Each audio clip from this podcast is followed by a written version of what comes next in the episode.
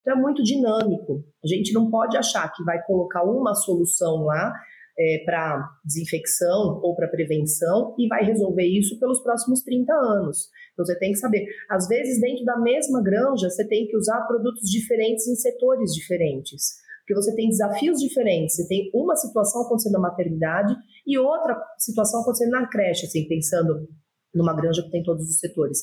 E aí você não vai usar o mesmo produto nos dois locais.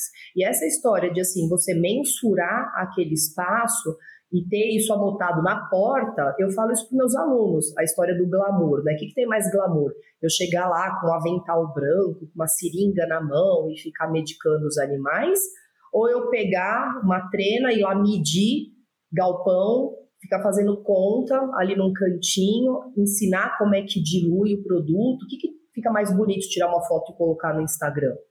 Ah, a seringa na mão com um avental branco, né? Mas assim, é isso que vai resolver o problema ali? Talvez não seja. Talvez o que vai resolver é ensinar a pessoa como que ela vai medir, como que ela vai calcular aquilo, se mudar a metragem, se mudar o produto, como que ela refaz a conta.